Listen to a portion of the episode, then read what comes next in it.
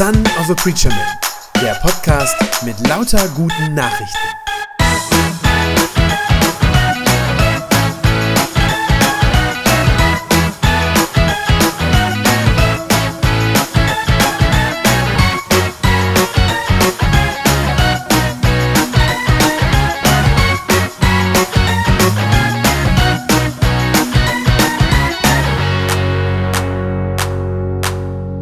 Was leben wir doch in einer hoffnungslosen Welt?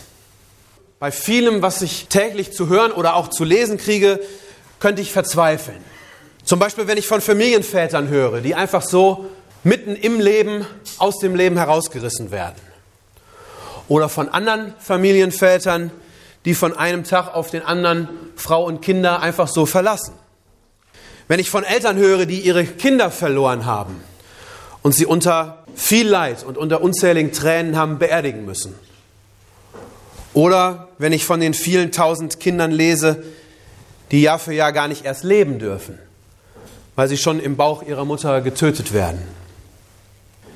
Wenn ich davon höre, dass ausländische Frauen auch hier bei uns in unserem Land versklavt werden und zur Prostitution gezwungen. Oder wenn ich im Fernsehen sehe, dass im Südsudan wo ich ja einige Zeit gelebt habe, dass dort nach wie vor verschiedene Volksgruppen versuchen, sich auf grausamste Art gegenseitig auszurotten. Was ist doch für ein unerträgliches Leid jeden Tag in dieser Welt um uns herum? Im Leben anderer Leute und manchmal sogar auch bei uns selbst, in unserem eigenen Leben.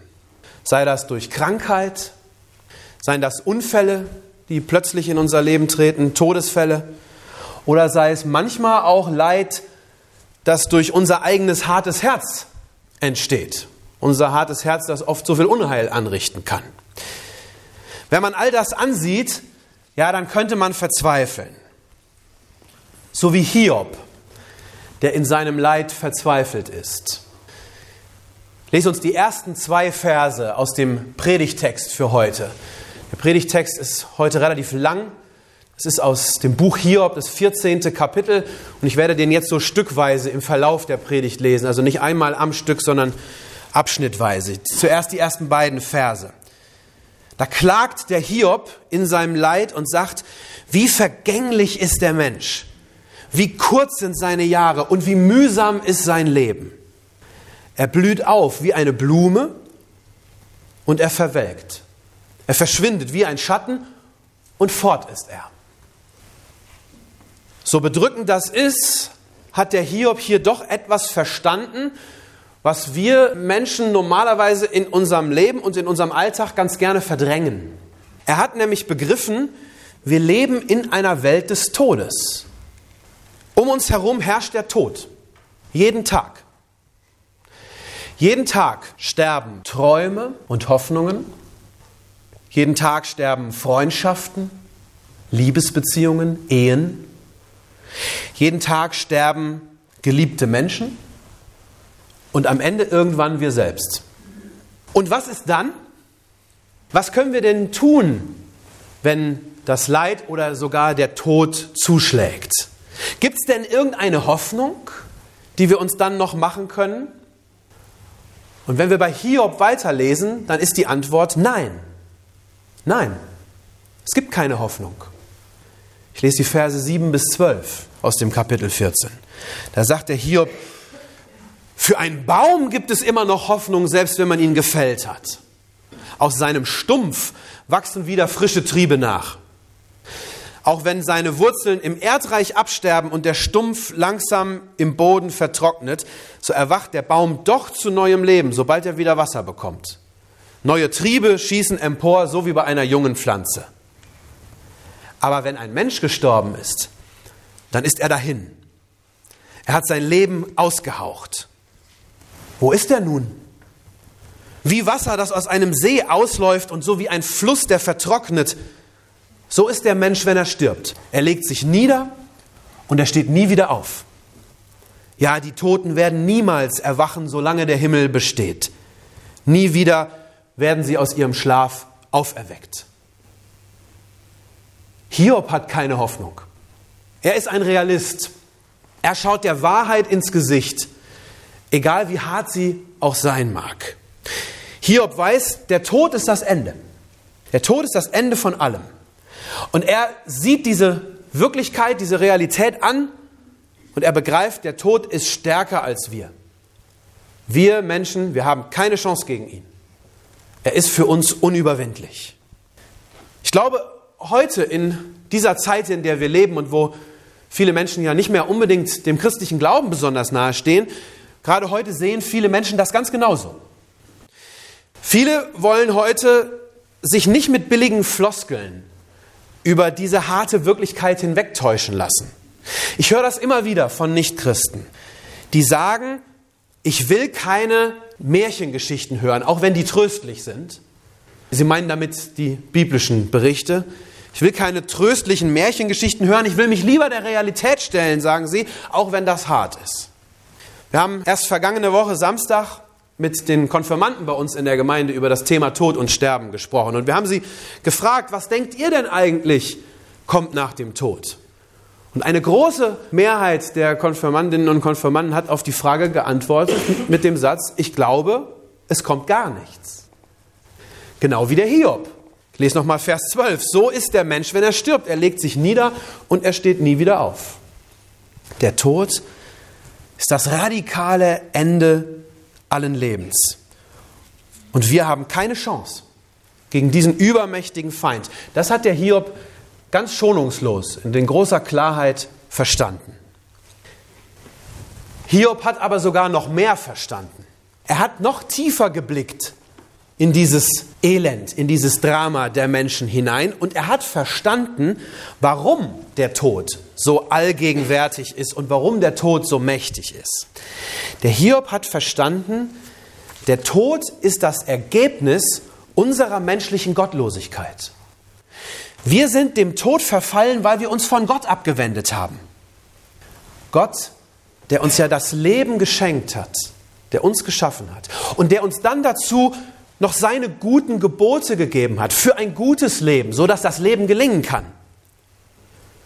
Aber wir Menschen, wir waren, und wenn wir ehrlich sind, dann sind wir doch auch oft immer noch der Meinung, dass wir eigentlich besser über unser Leben selbst bestimmen sollten. Und genau daher kommt all das Elend in der Welt. Daher, dass wir nicht nach dem Willen Gottes leben und nicht danach fragen. All das Leid ist deshalb in der Welt, weil wir Sünder sind, die sich von Gott getrennt und abgewandt haben. Der Tod ist die direkte Konsequenz unserer Sünde. So sagt es Paulus auch einmal an einer Stelle. Er sagt, der Sünde sollt, also das, was die Sünde uns auszahlt, das ist der Tod, sagt er. Der Tod ist die direkte Konsequenz unserer Sünde und der Tod ist das Gericht Gottes über unsere Sünde. Wenn manchmal Menschen fragen, warum gibt es eigentlich so viel Leid und all das Böse in der Welt, warum müssen Menschen eigentlich sterben? Ja, dann kann ich nur sagen, Gott lässt diesem Bösen, das wir selbst ja in die Welt gebracht haben, diesem Bösen, dem lässt er Raum, ein Stück weit zumindest. Weil wir es ja selbst sind, die das auf uns gebracht haben. Wir haben uns den Tod durch unsere Gottlosigkeit selber verdient. Hiob drückt das aus in den Versen 3 und 5. Da sagt er, du Gott lässt den Menschen nicht aus den Augen und du stellst ihn vor dein Gericht. Die Jahre eines jeden Menschen sind gezählt und die Dauer seines Lebens hast du festgelegt. Du hast ihm eine Grenze gesetzt, die er nicht überschreiten kann. Der Tod ist das Gericht Gottes über unser Leben. Die Bibel redet viel davon, dass Gott Gericht hält. Bibel redet davon, dass Gott Gericht hält und zwar doppelt. Einmal am Ende der Zeit. Das wird das Endgericht sein, wo dann einmal ein Schlussstrich gezogen wird unter diese Welt und unter all das Böse in dieser Welt und unter unsere eigene Sünde. Das Endgericht zum einen. Zum anderen richtet Gott aber eben Manchmal auch schon hier und jetzt, mitten in unserem Leben. Und das mag vielleicht jetzt komisch klingen für einige von Ihnen, aber ich bin der Überzeugung, vor allem dieses irdische Gericht, das, was er uns in unserem Leben an Gericht zumutet, ich glaube, gerade das ist Ausdruck seiner Liebe zu uns. Denn wenn er uns schon hier und jetzt in unserem irdischen Leben, wenn er uns schon hier und jetzt die Folgen der Sünde manchmal spüren lässt, dann tut er das doch niemals, um uns zu schaden oder um uns zu vernichten, sondern dann tut er das immer, um uns zurückzubringen, zurückzubringen auf den richtigen Weg und zurück zu ihm. Ich will damit nicht sagen, ausdrücklich, das ist mir an dieser Stelle ganz wichtig, ich will damit nicht sagen, dass jede Krankheit oder jedes Leid, das jemand durchmachen muss, dass das unbedingt von demjenigen auch selbst verschuldet ist. Das ist damit gerade nicht gesagt, bei weitem nicht. Es gibt diese Geschichte, wo einmal im Neuen Testament Jesus mit den Jüngern unterwegs ist, durchs Land zieht und die Jünger entdecken am Straßenrand einen blinden Mann und zeigen auf den und fragen Jesus, hat der jetzt selber Schuld daran, dass er blind ist oder waren das seine Eltern, die das verschuldet haben, dass er blind geboren ist? Und als die Jünger das fragen, da lehnt Jesus diese, diese individuelle Zuweisung von Schuld, die lehnt Jesus scharf ab. Und macht damit ganz klar, dass man keinesfalls jede einzelne Krankheit immer mit persönlicher Schuld in Verbindung bringen kann. Das wäre falsch. Wenn man genau hinsieht, ist die Wahrheit eigentlich noch ein bisschen schlimmer als das. Denn ganz häufig sehen wir das ja, dass Menschen von Leid betroffen sind, die daran gerade keine persönliche Schuld tragen. Und das lässt Leute dann oft fragen und verzweifeln und an der Güte Gottes zweifeln. Aber das ist nicht Gottes Sadismus, der es böse mit uns meint, sondern auch das ist eben Folge unserer menschlichen Sünde. Und zwar insgesamt betrachtet. Die Sünde der Menschheit, nicht eines Einzelnen jeweils, sondern die Sünde in der wir alle drin stecken als Menschheit insgesamt. So wie ja nicht jeder Deutsche persönlich verantwortlich war für die Verbrechen der Nazis. Nicht jeder Einzelne hat daran Schuld getragen. Und doch glaube ich, dass der verlorene Krieg und die zahllosen Toten, die wir heute ja auch noch beklagen und betrauern werden, und auch die Zerstörung unseres Landes, dass das Gericht Gottes war über das gottlose deutsche Volk damals, das nämlich meinte, sie könnten die Juden vernichten, die ja das Volk Gottes sind.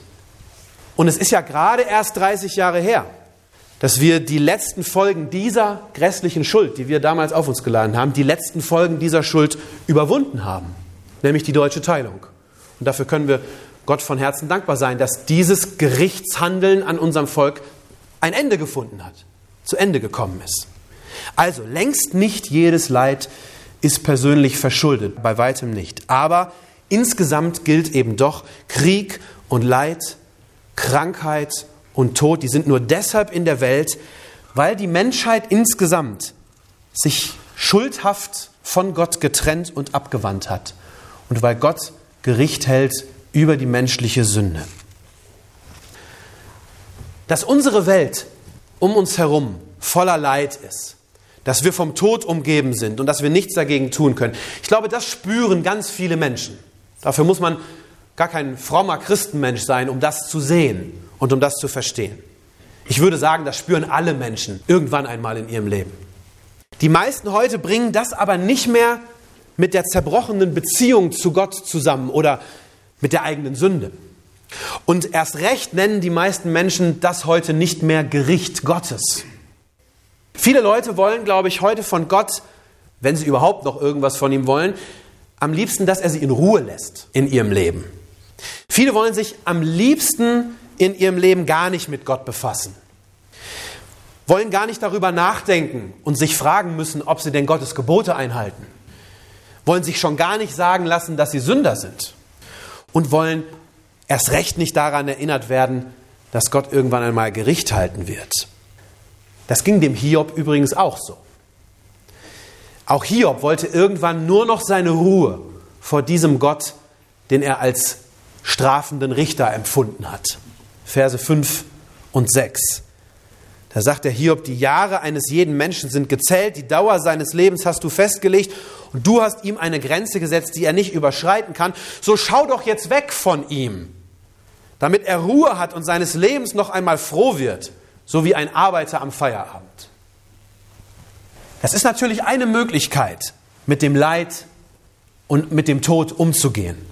Und ich glaube, viele Menschen heute entscheiden sich für diesen Weg. Sie versuchen, ihr Leben zu genießen, trotz all dem Elend, das ihnen immer mal wieder begegnet und trotz der Tatsache auch, dass ihr Leben auf den Tod zugeht, aber versuchen sie doch irgendwie das Beste daraus zu machen und das Leben irgendwie zu genießen. Und das geht dann nach der Maxime, dass Gott möglichst wegschauen soll, dass er meine Sünde ignorieren soll, dass das Elend der Welt bitte draußen bleiben soll vor der Tür und dass mich bloß niemand daran erinnert, dass ich irgendwann einmal sterben muss. So wie ein Arbeiter am Feierabend, so heißt es in dem Text, der so für einen kurzen Moment an seinem Feierabend Spaß hat, vielleicht mit einem Bier vorm Fernseher sitzt und dabei verdrängt, dass morgen früh um fünf die nächste harte Schicht auf ihn wartet. Aber das ist eben genau das. Es ist ein Verdrängen. Es ist eben keine Lösung für dieses Problem. Wer so lebt, den holt ja doch irgendwann der Tod ein. Und spätestens im Gericht holt ihn dann auch die eigene Sünde ein, die eigene Schuld. Es ist also nur ein Verdrängen und keine Lösung. Aber was wäre denn nun eine Lösung? Was wäre eine Lösung für dieses Elend? Wer könnte uns denn retten aus dieser Situation, in die wir uns ja selbst gebracht haben? Ich habe am Anfang gesagt, der Hiob hat keine Hoffnung. Das stimmt auch.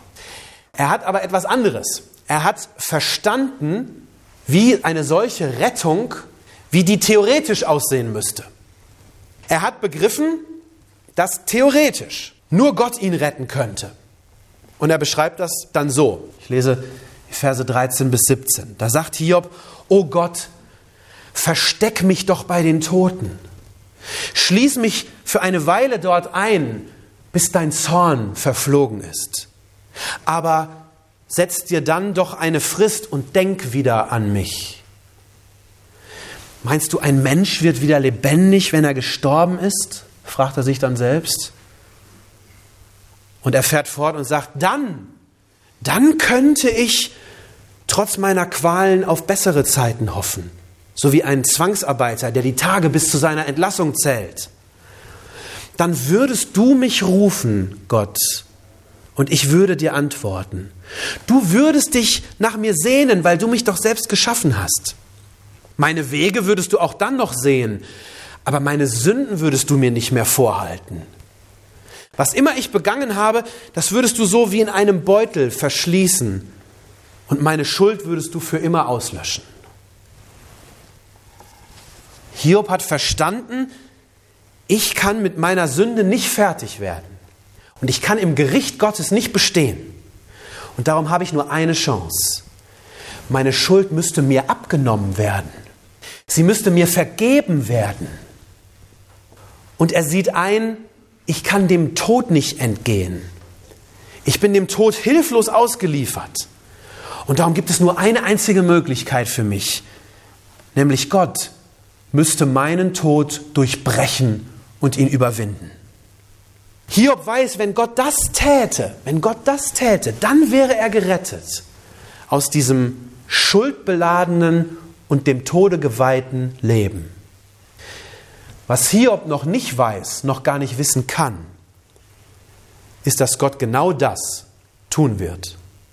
Und zwar durch seinen Sohn Jesus Christus. Genau dafür, genau dafür ist Jesus ja einige hundert Jahre später in unsere Welt gekommen. Genau dafür ist Jesus Christus Mensch geworden, um nämlich unsere Schuld auf sich zu nehmen, um mit uns den Platz zu tauschen im Gericht Gottes damit wir, die wir eigentlich Gericht und Strafe und ja sogar den Tod verdient hätten, damit wir freigesprochen werden in diesem Gericht. Dafür, dafür hat Jesus sich unsere Schuld, unsere Sünde, ja sogar unseren Tod auf seine Schultern geladen. Hiob zur Zeit des Alten Testamentes, der weiß davon noch nichts. Und darum redet er da im Konjunktiv wäre, hätte, könnte, würdest du an mich denken. Aber er wünscht sich so sehnlichst, dass das passieren würde, dass Gott kommen würde und handeln würde. Das ist unser großer Vorteil, unser großer Vorzug heute, dass wir wissen, Gott hat so gehandelt. Wir wissen das. Wir wissen, alle Schuld ist vergeben. für denjenigen, der sie sich von Jesus vergeben lässt. Wir wissen, das kommende Gericht Gottes, das wird eine fröhliche Veranstaltung werden für alle, die sich Jesus anvertrauen. Und wir wissen, dass der Tod denjenigen nicht mehr schrecken kann, denjenigen, der glaubt und bekennt, dass Jesus von den Toten auferstanden ist und dass er bis heute lebt. Was ist das für eine Gnade, die Gott uns schenkt, dass wir nicht mehr so verzweifelt da sitzen müssen wie der Hiob und in großer innerer Not nach einem Ausweg suchen müssen aus dem Tod und aus dem Gericht, nach einem Ausweg, den es jedenfalls in den Augen Hiobs nur theoretisch geben könnte. Was ist das für eine Gnade, dass wir von Jesus wissen können, dass er alles, wirklich alles, auf sich genommen hat und alles für uns getan hat. Natürlich leben auch wir noch in der Welt, völlig klar. Und natürlich leiden auch wir noch unter manchen Krankheiten, unter Schicksalsschlägen und unter unserer eigenen Sünde. Und natürlich auch da brauchen wir uns ja nichts vorzumachen. Natürlich wird auch jede und jeder von uns noch sterben müssen. Und doch wissen wir, all das hat keine wirkliche Macht mehr über uns. All das, all dieses Elend, all dieses Leid ist doch nur vorläufig und nur für eine kurze Zeit. Denn wir wissen, Jesus wird wiederkommen. So hat er es versprochen. Und dann wird er alles Böse verurteilen und es vernichten. Und er wird eine neue Welt schaffen. Eine Welt, in der Elend, Leid und Tod keinen Platz mehr haben. Und wir wissen das eine, wir wissen, dass wir dabei sein werden in dieser neuen Welt, wenn wir uns nur an ihm festhalten. Darum tun Sie das. Tun Sie das. Halten Sie sich an Jesus fest, vor allem dann, wenn Sie leidvolle Zeiten durchmachen müssen. Werfen Sie all Ihr Vertrauen auf ihn, wenn Ihr Leben scheinbar nur noch den Tod zu bieten hat. Ich sage Ihnen, wenn Sie das tun, dann müssen Sie nicht so verzweifeln, wie der Hiob verzweifelt ist. Wenn Sie das tun, haben Sie allen Grund zur Hoffnung. Eine andere Hoffnung, die gibt es nicht. Einen anderen Retter werden Sie nicht finden als nur Jesus Christus allein. Nur er beseitigt unsere Schuld. Nur er schafft neues Leben mitten im Tod. Nur er bringt Hoffnung in eine hoffnungslose Welt. Amen.